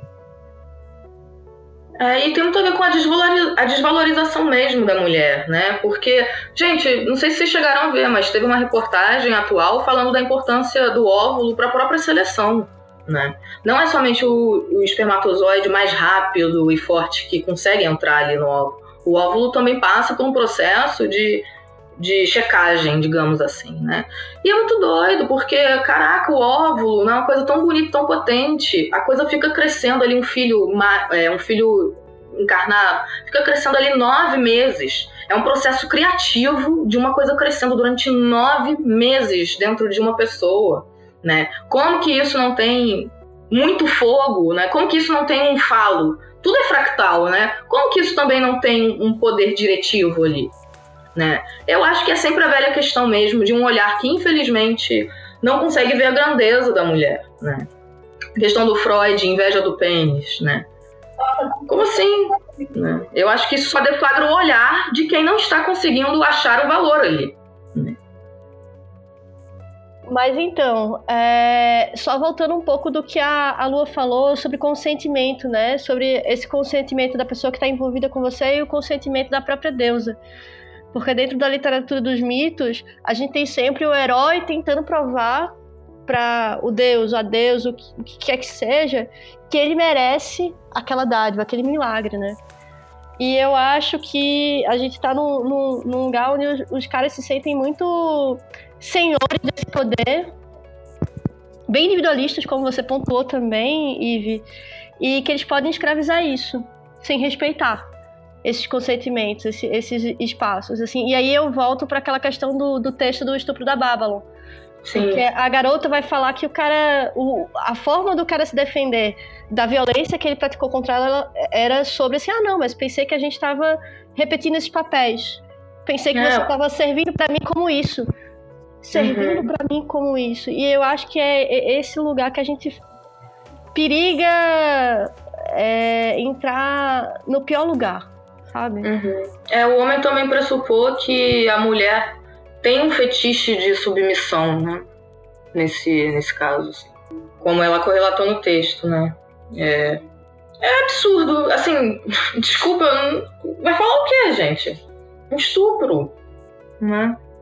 Assim, o cara realmente está se pautando num discurso mágico para justificar o fetiche dele, né? Um sistema de magia, de espiritualidade, no caso de magia que visa iluminação, né? Telemann é sobre isso, né? Sobre a verdadeira vontade. Né? Então, caraca, até nesse espaço tá tendo essa fetichização. Enfim, eu só fico muito triste, sinceramente, assim, é sem palavras.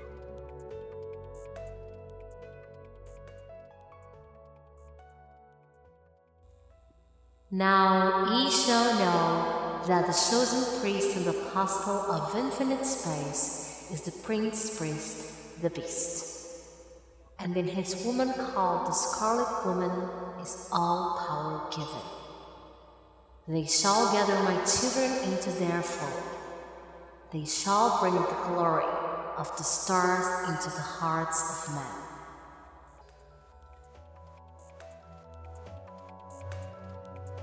É, enfim, gente, a gente já tá aqui quase com uma hora e meia de gravação, é muita coisa pra editar. E aí eu queria provocar um, um, um, fechamento com vocês aqui, que era sobre como, como vocês veem que a gente pode transformar é, esse lugar que todo mundo tá dizendo, olha, a gente tem uma relação sim com, com a Babylon, é, ela é importante sim, é, mas também é importante como é que a gente lida com isso, uhum. né? E como é que vocês veem que a gente pode transformar isso, ou como é que vocês veem o futuro disso, como é que vocês veem esse novo Elon da mulher, né? Olha, o Raquel, é, é uma coisa muito delicada, porque a partir do momento que, né, fala como é, né? Enfim, eu me veria cagando regra. Acho que cada mulher realmente vai ter que descobrir a sua própria fórmula. Entender que todo o mundo é o corpo dessa deusa e de vários deuses. E saber que as próprias atitudes, sabe, numa visão muito macrocósmica, por mais caótico, por mais sem entendimento às vezes que você tem ali da sua própria perspectiva, aquilo está a serviço de algo no final. Tem uma grande obra sendo realizada ali, mesmo que inconscientemente. Sou dessa opinião, né? Eu sou uma opinião de imanência mesmo. Você pode até estar tá achando que está fazendo algo errado, mas assim, no final tá certo, sabe? É... Acho perigoso cagar regra. Eu poderia chegar e falar, não, ocupe os espaços, seja forte. Mas aí a gente também poderia cair naquela questão do mito da mulher forte, que também é uma merda, né? É bom também você poder ser fraca. Tipo, não, cara, eu tô cansada, sabe? Não, não, me deixa que se foda isso aqui. Não, não sou obrigada, sacou? Eu acho que é muito por aí.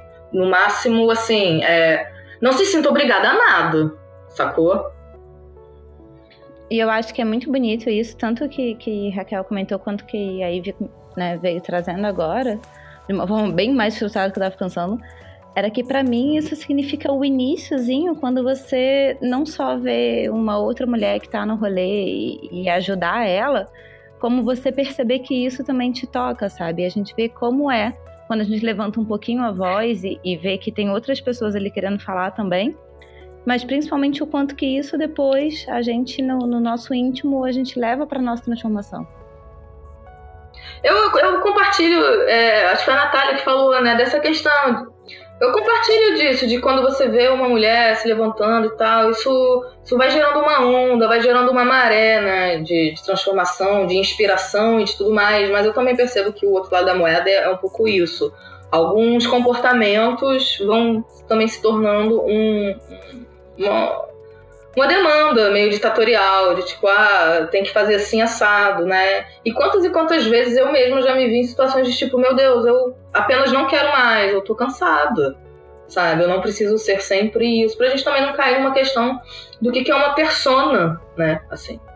É, de como é que é essa pessoa que, que milita, como é que milita, como é que tem que fazer é, de se aceitar, aceitar os próprios ritmos também. Né? Às vezes a gente tem ritmos mais observadores, mais quietos, né? Não é sempre aquela espada lá em riste, tipo. E tudo bem, entendeu? Porque eu vejo muita mina feminista assim no rolê se massacrando, por exemplo, né? Ficando cansada, achando que tem que ser forte. Muitas vezes tem que ser mesmo, porque a vida tá dura, né? Assim, mas tentar não se enrijecer em nada que fique muito unilateral, porque sempre quando a gente tem que ser muito demais algo, a gente vai enrijecendo aquilo, vai se acostumando a ser só aquilo e vai ficando rígida e não consegue se colocar em outras em outras posições mesmo, sabe? Inclusive posições às vezes mais afetuosas, mais confortáveis para nós mesmas, assim. Eu não sei se eu tô conseguindo me fazer entender. O que eu quero dizer, resumindo, é que as coisas são uma maré, né? A gente tem que se respeitar também, ver os nossos limites, observar o limite dos outros nisso tudo também, né? Uhum, é, tem um, não tem nada a ver com, com o que a gente está falando sobre magia, mas tem muito a ver com em relação ao feminismo. Eu estava na, no lançamento do livro da, da Jamila Ribeiro e ela fala justamente disso. Assim, tem uma hora que ela fala: é importante, às vezes, para a luta, você descansar. Porque você uhum. precisa estar saudável. Se você não estiver saudável, você não vai conseguir andar para frente. Então você precisa se recolher e respeitar o teu recolhimento. Respeitar que você precisa sim ficar um pouco quieta ali e, e, juntar forças novamente, porque a gente precisa juntar força, né, para fazer esse uhum. movimento. Uhum. Até de renovação, até de reconstrução, tem tem muitas coisas que a gente fala sobre é, essa reconstrução, essa transformação, que ele precisa sim você entrar dentro do casulo, né? Sim, sim. É, em primeiro lugar, eu queria agradecer o que vocês estão falando, porque eu acho de extrema importância ah, porque realmente a gente acha que tem que abraçar o mundo inteiro, que a gente tem que ser realmente a deusa e já chegar revolucionando tudo e todos, e não é bem assim. Às vezes um comentário realmente nos deixa mal, às vezes a gente precisa de fato ficar quietinha, respeitar os, os ciclos, como a gente respeita os ciclos da própria lua, uhum. né? é daqui que vem meu uhum. nome. Mas eu queria também falar o seguinte, assim, é, que eu acho que às vezes a gente deve fazer um, um exercício de olhar para esses para esses homens, esses rapazes aí, uh, como ignorantes. e às vezes, e às vezes, desculpa a sinceridade, mas é que às vezes não tem como enxergar para uma pessoa extremamente ignorante e realmente manter um diálogo, né? É aquela metáfora do pombo, né? Você tá ali jogando xadrez, o que, que o pombo vai fazer? Ele vai derrubar as peças, ele vai sair voando, ele não vai. Ele não tem como jogar nas mesmas condições, né? Então, realmente, essa, essa, esse esforço que a gente faz debatendo com, com essas pessoas extremamente ignorantes poderia realmente ser revertido para conversarmos entre nós. Afinal, a gente tem tanto o que debater, né? A gente não tem uma visão Aqui, Natália e eu temos uma visão bem diferente em relação, por exemplo, ao próprio feminismo e tal. Estamos aqui nos respeitando, conversando, debatendo e tal. Enfim, uh, eu queria dizer isso. E a segunda questão que eu queria falar é que, assim, por um lado eu tenho uma visão. Você perguntou, Raquel, o que, que a gente acha que vai acontecer do futuro? Uh, eu acho que o, futuro, aliás, o presente, ele já está forçando a mão da gente. Porque o que o está acontecendo, especialmente aqui agora no Brasil, é realmente um retrocesso em todos os níveis. Então a gente vê a nossa mesa envenenada, né? A gente vê a nossa saúde totalmente, enfim, totalmente sendo derrubada e tudo mais. Então a gente vai precisar de fato de muita luta, né? E a energia sexual ela tem que ser criativa e construtiva. A energia de Babylon ela tem que ser nesse momento criativa e construtiva, porque a energia que está destruindo tudo isso ela é realmente uma energia masculina de, de dominação e expansão. Tanto que isso é fato, isso é fato estatístico, tanto que a maioria que está no Congresso é de homens, tanto que a maioria das pessoas que realmente fazem parte da estrutura que comanda o país é, é de homem, não é tipo 60 para para 40. É realmente é, é, um número muito absurdo assim. Então a gente precisa resgatar o feminino, o feminino que corresponde com isso. Não, nós não queremos comida uh, envenenada na nossa mesa. Nós não queremos uh, que a saúde piore, nós não queremos que a educação piore, nós não queremos que vocês escolham sobre os nossos corpos, que vocês escolham sobre como a gente vai, uh, vai lidar com a nossa gravidez ou com a nossa natalidade, né? É um absurdo que a gente tem ainda que pedir autorização ao marido para fazer uma laqueadura, por exemplo. Então, todas essas questões que, que realmente são questões nossas, na verdade, são questões da sociedade inteira.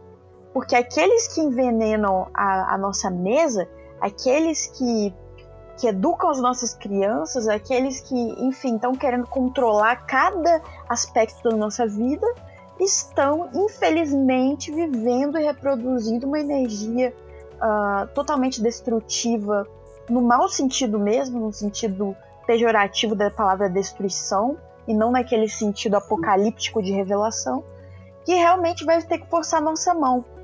E vocês estão forçando a nossa mão. Então o estereótipo de mulher bela, recatada, submissa do lar, que aceita tudo, que aceita ser espancado pelo marido, que fica no casamento até o final, né? Como são, como as, muitas igrejas dizem que seria o certo a fazer. Esse estereótipo vai ser derrubado. Então a gente vai incomodar, a gente vai fazer o barulho. Isso já tá acontecendo. Esse é o meu recado. Porra, Lua, caralho! Foda, eu tava doida pra te interromper só pra falar um Ah! Mulher maravilhosa, É te isso. amamos! Fica Estamos, é, aqui! vocês não estão vendo, mas meu bracinho tá levantado. Ô, Glória! Não, eu acho que eu, eu, tô, eu tô tentando não falar muito, é, porque eu acho que já tá ficando bem longo, mas o que, só, o que eu queria fechar é, é que eu acho que tudo que vocês falaram faz muito sentido, né? É maravilhoso. Eu adorei a, a, a, a parte que vocês falaram do filme Mother também. Acho que é um filme que todo mundo tem que assistir, porque eu acho que tem a ver com isso que a gente está falando aqui, trazendo essa ideia de Babylon e da mulher e do. né, de como, como o mundo está lidando com o feminino, mas eu acho que no final das contas a gente está num momento que é isso mesmo. A gente está num momento de angústia. Eu acho que a gente está um pouco nesse apocalipse, no sentido de tentar fazer brilhar a mulher que é uma estrela, né? Porque antes isso era- só palavra, né? E agora a gente está tentando trazer a nossa visão em todos os meios, inclusive no meio mágico, né? No meio de Telema também.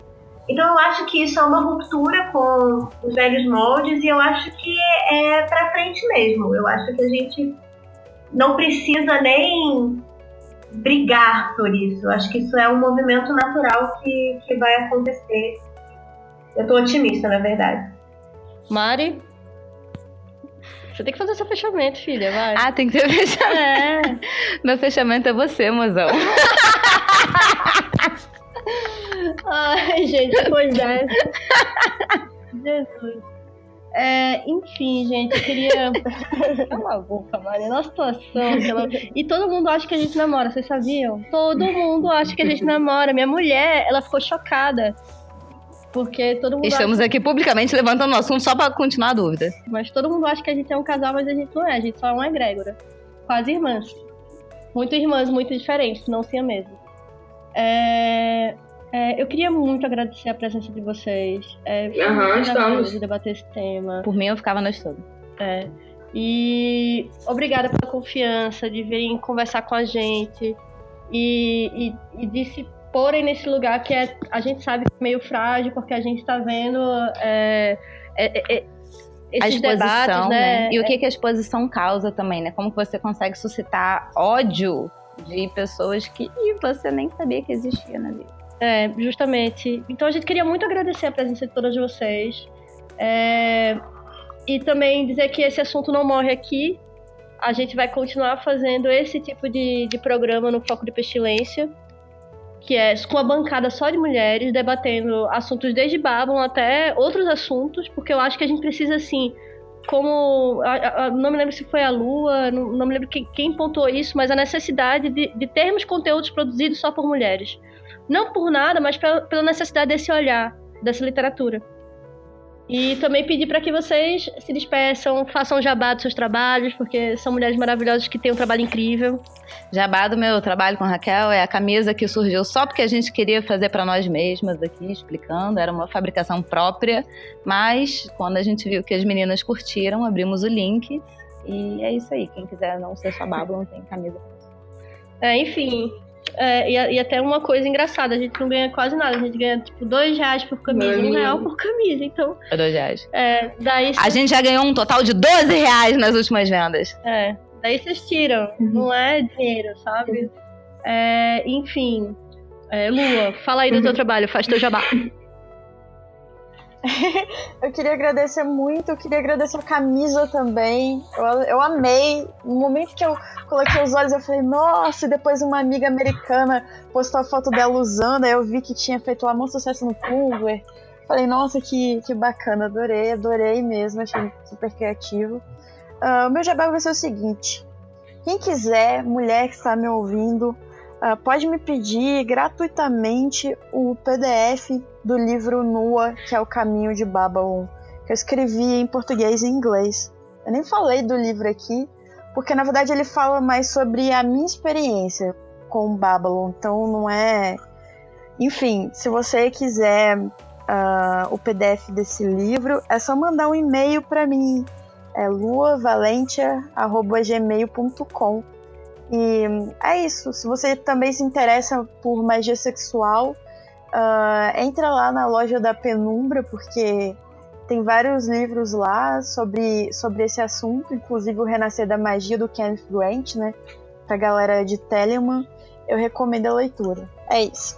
Obrigada. Muito obrigada, Lúcia. É incrível. É, Natália? Ah, é... Eu gostaria de agradecer vocês pelo convite. Eu espero que eu tenha conseguido contribuir com esse debate maravilhoso. Adorei conhecer mais de vocês e também ver a Babylon de outros pontos de vista. É, eu sou professora de ATS e Tribal Fusion.